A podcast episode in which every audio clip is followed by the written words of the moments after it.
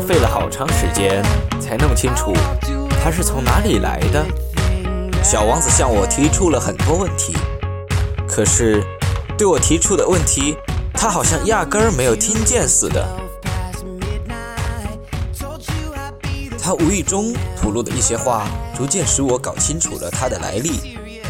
例如，当他第一次瞅见我的飞机时，他问我道：“这是个啥玩意？”“这不是玩意儿，它能飞。这是飞机，是我的飞机。”我当时很骄傲地告诉他我能飞，于是他惊奇地问道：“怎么，你是从天上掉下来的？”“是的。”我谦逊地答道。“啊，这真滑稽。”此时，小王子发出一阵清脆的笑声，这使我很不高兴。我要求别人严肃地对待我的不幸。然后他又说道。那么你也是从天上来的了？你是哪个星球上的？即可对于他是从哪里来的这个秘密，我隐约发现了一点线索。于是我就突然问道：“你是从另一个星球上来的吗？”可是他不回答我的问题，他一面看着我的飞机，一面微微的点点头，接着说道：“可不是吗？乘坐这个玩意儿，你不可能是从很远的地方来的。”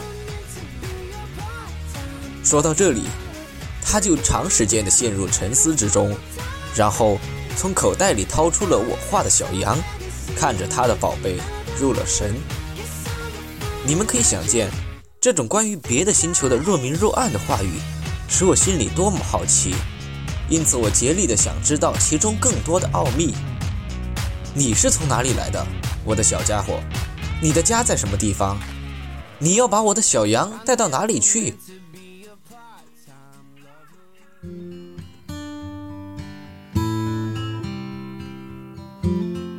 他沉思了一会儿，然后回答我说：“好在有你给我的那只箱子，夜晚可以给小羊当房子用。那当然，如果你听话的话，我再给你画一根绳子，白天可以拴住它，再加上一根杆杆。我的建议看了有点使小王子反感，拴住它，多么奇怪的主意！如果你不拴住它，它就会到处跑，那么它会跑丢的。我的这位朋友。”又笑出了声。你想要它跑哪里去啊？不管什么地方，它一直往前跑。这时，小王子郑重其事地说道：“这没有什么关系，我那里很小很小。”接着，他略带伤感的又补充了一句：“一直朝前走，也不会走出多远。”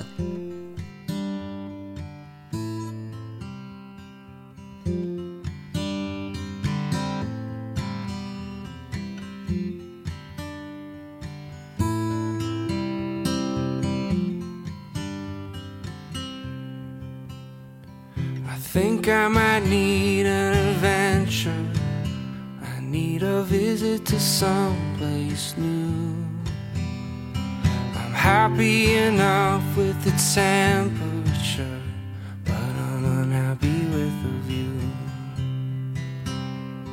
And maybe I'll finally see it, and maybe I'll finally know.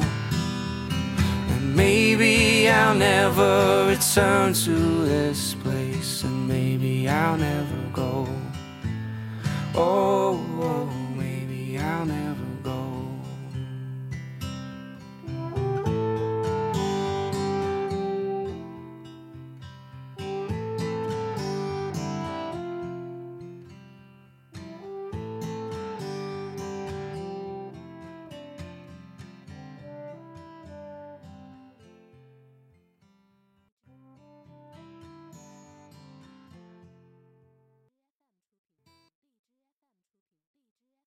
Christmas Eve.